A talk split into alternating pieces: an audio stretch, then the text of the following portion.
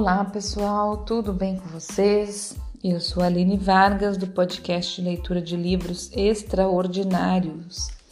Estou lendo o livro da Clarissa Pincola Estes, Mulheres que Correm com os Lobos. Então, ontem nós, nós lemos uma, a história da La Loba, né? No capítulo 1, né? Começamos ontem, no capítulo 1 isso. E lemos a história La Loba. E agora tem a continuação dessa sobre essa história, né? Vamos lá? Bom dia é, e boa leitura e boa escuta para nós. Todos nós começamos com um feixe de ossos perdidos em algum ponto num deserto, um esqueleto desmantelado que jaz debaixo da areia. É nossa responsabilidade recuperar suas partes. Trata-se de um processo laborioso que é mais bem executado quando as sombras estão exatamente numa certa posição, porque exige muita atenção. La Loba indica o que devemos procurar: a indestrutível força da vida, os ossos. Esse cuento milagroso, um conto de mistérios, La Loba, nos mostra, o, nos mostra o que pode dar certo para a alma. É um conto de ressurreição acerca do vínculo do mundo subterrâneo com a mulher selvagem. Ela promete que, se catarmos a, cantarmos a canção, poderemos conclamar os restos psíquicos do espírito da mulher selvagem e trazê-la de volta à forma vital com nosso canto. Na história, La Loba canta sobre os ossos que reuniu. Cantar significa usar a voz da alma, significa sussurrar a verdade do poder e da necessidade de cada um, soprar alma sobre aquilo que está doente ou precisando de restauração. Isso se realiza por meio de um mergulho no ponto mais profundo do amor e do sentimento, até que nosso desejo de vínculo com o self selvagem transborde. E em seguida, com a expressão da nossa alma a partir desse estado de espírito. Isso é cantar sobre os ossos. Não podemos cometer o erro de tentar extrair esse imenso sentimento de amor de algum ser amado, pois essa função feminina de descobrir e cantar o hino da criação é um trabalho solitário, um trabalho realizado no deserto da psique, da psique, desculpa. Consideramos a própria Laloba. Consideremos a própria Laloba. O símbolo da velha é uma das personificações arquetípicas mais disseminadas no mundo. Outros são os da Grande Mãe e Pai, da criança divina, do Tricters, Tricters, isso, do ou da feiticeiro ou feiticeira, da virgem e do jovem, da guerreira heroína e do ou da bobo ou boba. Mesmo assim, La Loba é muito diferente na sua essência e nos seus efeitos, pois ela é raiz principal de todo um sistema instintivo.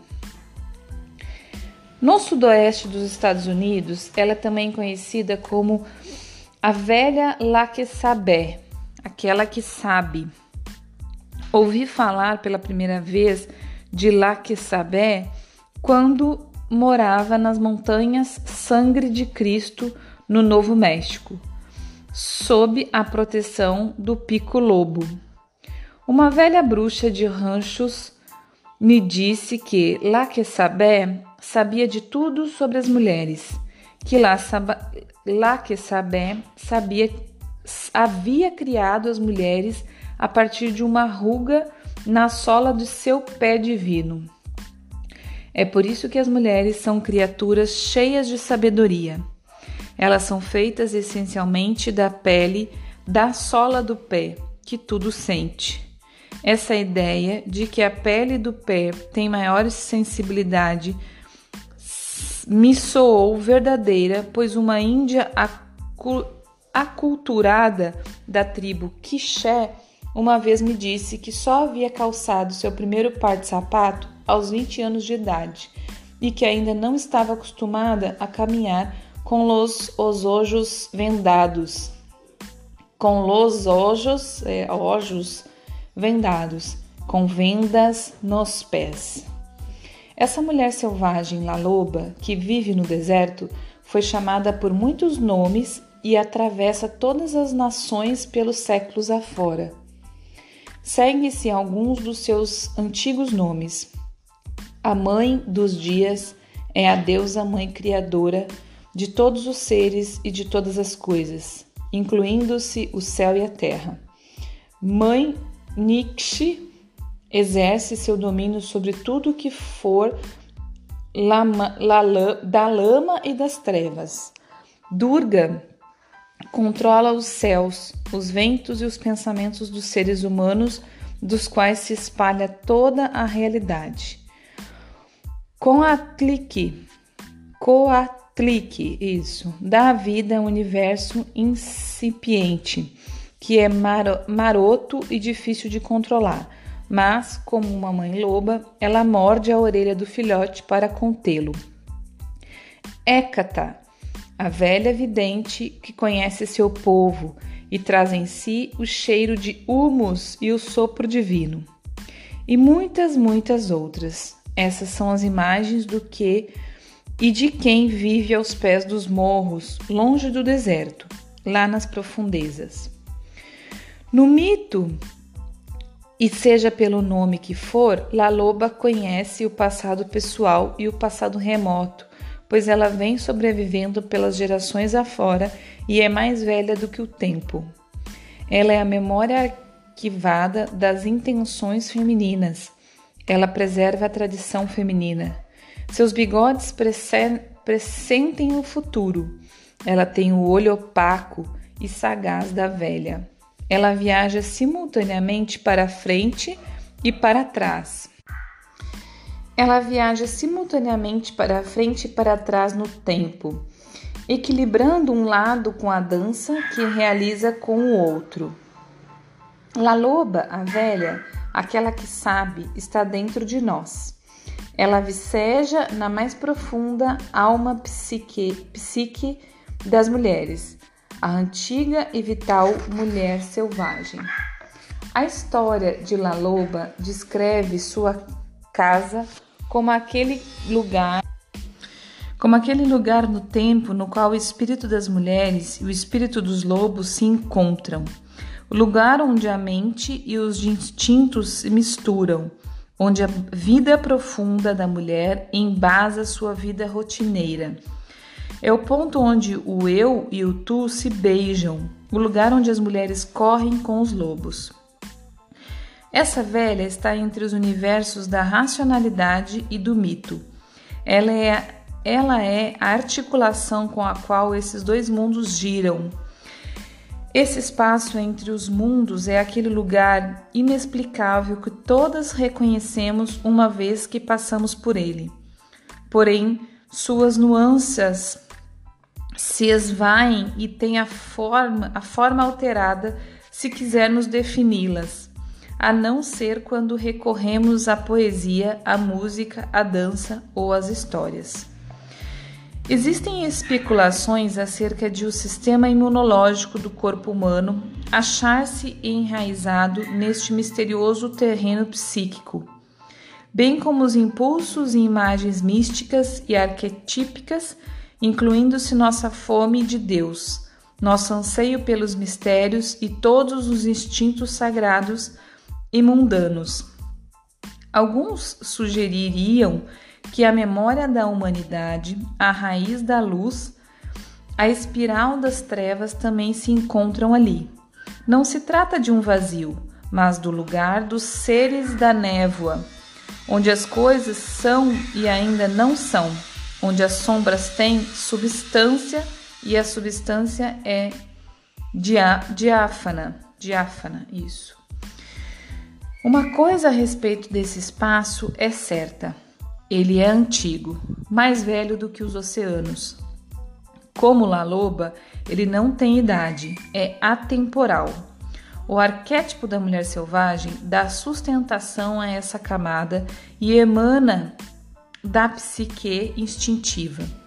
Embora ela possa assumir muitos disfarces nos nossos sonhos e experiências criativas, ela não pertence à camada da mãe, da virgem, da mulher medial, nem das, da criança interior. Ela não é a rainha, a amazona, a amada, a vidente. Ela é só o que é. Chamem-na de la que sabe, aquela que sabe. Chamem-na de mulher selvagem, de la loba. Chamem-na pelos seus nomes nobres e pelos seus nomes humildes. Chamem-na pelos seus nomes mais novos ou mais antigos. Ela continua sendo apenas o que é. A mulher selvagem, como arquétipo, é uma força inimitável, inefala, inefável que traz para a humanidade um abundante repertório de ideias, imagens e particularidades. O arquétipo existe por toda parte e, no entanto, não é visível no sentido comum da palavra. O que pode ser visto dele no escuro não é visível à luz do dia. Encontramos compara comprovações residuais dos arquétipos das, nas imagens e símbolos presentes nas histórias, na literatura, na poesia, na pintura e na religião. Seu brilho, sua voz e seu perfume parecem ter a intenção de fazer com que nos alcemos da contemplação de nossos próprios rabos para vir para viagens maiores em companhia das estrelas. No espaço de La Loba, como diz a poeta Toni Moffett, o corpo físico é um animal luminoso e o seu sistema imunológico parece ser for fortalecido ou debilitado pelo pensamento consciente. No lugar, no lugar de La Loba, os espíritos manifestam-se como personagens e lá a voz mitológica da psique profunda fala como poeta e oráculo. Vou fazer só um parênteses aqui, pessoal, porque é uma coisa que muito me interessa, muito fala com meu coração e muito eu, eu quero trabalhar com isso. É, com essa com essa com esse entendimento das coisas. Olha o que, que ela fala aqui. Vou ler de novo. No espaço de La Loba, como diz o poeta Tony Moffett, eu até acho que eu falei a poeta, né? Mas é o poeta. O corpo físico é um animal luminoso e o seu sistema imunológico parece ser fortemente fortalecido ou debilitado pelo pensamento consciente. Então, o que é o pensamento consciente? É a nossa a nossa ra, ra, razão, não é razão, nossa, nosso raciocínio, né? O que a gente tem de claro assim. E isso é uma coisa que se estuda muito na, na psicanálise, né? Que justamente a gente pode se debilitar ou se fortalecer devido a isso. E o que, que se fala mais, né? Que tudo tá aqui, como ela fala, na poesia. E onde tá a poesia? No, no nosso é, mais profundo, né? Que é o nosso inconsciente. Você é, parar para observar como que as músicas são criadas, né? As pessoas que escrevem música, os poetas, não vem de um lado consciente, não vem daquele lado que você senta e pensa o que você quer escrever, ou, ou, ou tem razão naquilo, ou uma coisa liga na outra. Não, vem da alma, vem do e eu digo mais, vem do espírito, que é mais profundo que a alma, né? É, então a gente pode se fortalecer ou se debilitar quando a gente deixa o nosso pensamento consciente agir. É, a gente pode fortalecer quando? Quando, quando a gente não deixa ele so, sobressair do, por cima do nosso espírito, né? Por cima do nosso inconsciente. E a gente vai se debilitar quando a gente deixa ele sobressair, né? Porque o que, o, que o, o pensamento consciente é? É muito ligado ao externo, né? ao que o outro vai pensar, ao que, que pode, o que não pode, é, desse pode ou não pode também, entre aspas, né? Porque é, é o que o outro pensa, né? Então é muito interessante a gente pensar isso. Que ela fala muito aqui da música, da poesia, da, da, da dança, e isso, todas essas artes, né, a pintura, não vem do consciente não vem do superficial, vem do fundo do fundo do nosso, da nossa alma e do nosso espírito. Então é bem interessante pensar isso, tá bom, pessoal? Deixa eu seguir aqui ver onde que eu tava. Tudo que tiver valor psíquico, mesmo depois de morto, pode ser ressuscitado. Da mesma forma, o material básico de todas as histórias existentes no mundo até hoje teve início com a experiência de alguém aqui, aqui nesse inexplicável terreno psíquico e com a tentativa de relatar o que lhe ocorreu ali. Existem vários nomes para esse espaço entre os mundos. Jung chamou tanto de inconsciente coletivo e psique objetiva quanto de inconsciente psicoide, referindo-se a uma camada mais indescritível do primeiro. Ele considerava esse último um lugar em que os universos biológicos e psicológicos compartilhavam a mesma nascente, em que a biologia e a psicologia talvez se, talvez se pudesse fundir, influenciando-se mutuamente. Desde a memória humana mais remota, esse lugar, quer o chamemos de, nod, de node, de lar dos seres de névoa, de fissura entre os mundos. É o lugar onde ocorrem aparições, milagres, imaginação, inspiração e curas de todas as naturezas. Embora esse local transmita imensa riqueza psíquica, ele não deve ser abordado sem antes alguma preparação, pois é grande a tentação de nos afundarmos alegremente no prazer de nossa estada ali a realidade consensual pode, em comparação, parecer menos interessante. Nesse sentido, essas camadas mais profundas da psique podem se transformar numa armadilha de êxtase, da qual as pessoas voltam sem equilíbrio, com ideias duvidosas e pressentimentos impalpáveis. Não é assim que deve ser. A pessoa que volta deve estar completamente purificada ou ter sido mergulhada numa água revitalizante e inspiradora, algo que deixe na nossa pele o perfume do que é sagrado. Cada mulher tem acesso potencial ao rio abaixo rio, esse rio por, por baixo do rio. Ela chega até ele através da meditação profunda, da dança, da arte de escrever, de pintar, de rezar, de cantar, de tamboril, tamborilar, da imaginação ativa ou de qualquer atividade que exija uma intensa alteração da consciência. Uma mulher chega a este mundo entre mundos através de anseios e da busca de algo que ela vê apenas com o cantinho dos olhos. Ela chega lá com artes profundamente criativas, através da solidão intencional e da prática de qualquer uma das artes. E mesmo com essas práticas bem executadas, grande parte do que ocorre neste mundo inefável permanece para sempre um mistério para nós por desrespeitar as leis físicas e racionais como as conhecemos. O cuidado com que se deve penetrar neste estado psíquico está registrado numa história curta, porém eloquente, acerca de quatro rabinos que ansiavam por ver a sagrada roda de Ezequiel. Então aqui começa uma outra história, pessoal, que é a dos os quatro rabinos, e eu vou parar porque deu 20 minutos já.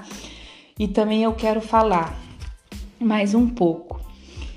Eu lendo esse final aqui, que ela fala como acessar, né, esse esse rio abaixo rio, rio abaixo rio, que é o rio por baixo do rio, como acessar, né, essa psique nossa tão instintiva, esse lugar onde nos, nos talvez até nos perderíamos, né, se, se não for com uma preparação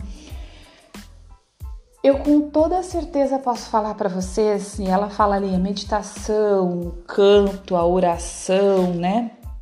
Que são as formas de acesso, né? A dança. Com toda certeza posso falar para vocês. Eu procurei tanto que achei. é, eu já falei, algumas pessoas já viram os vídeos que eu falo da minha mudança de vida, né? Do ano passado para este. É, e, e do, do, do, meu achado, né, de propósito. E lendo o que ela falou aqui, exatamente foi isso que eu fiz, sabe? Eu sempre me questionei muito. Tudo para mim, e eu continuo assim, existe um porquê, né? Tudo para mim precisa ser mais, precisa ser sentido, desde que eu me conheço por gente. Eu sempre tive uma conexão muito grande com a divindade, com Deus. E sempre, sempre o meu coração me pediu mais, né? Me pediu mais no sentido do sentimento mesmo, do, do, do, do, do profundo, sabe? Sempre eu quis. Se alguém viesse me dizer alguma coisa, eu ficava me questionando, mas é só isso? Mas tá certo, tá errado? Principalmente em relação às religiões, né? que sempre me incomodava muito essa questão muito humanizada, né? Muito do homem, é, colocação, coisa. Mas enfim. E foi diante de vários questionamentos e, e, de um desconforto no peito, uma angústia, uma falta, que eu fui, fui, fui, fui atrás, assim, igual, igual louca, para buscar essa minha psique mais profunda, sabe? E, e, encontrei. E foi exatamente como ela falou aqui, né? Com meditações, com orações, com quietar, que, né? Aquietar minha mente, é, sentir de verdade, olhar. Eu fiz um filme da minha vida, sabe?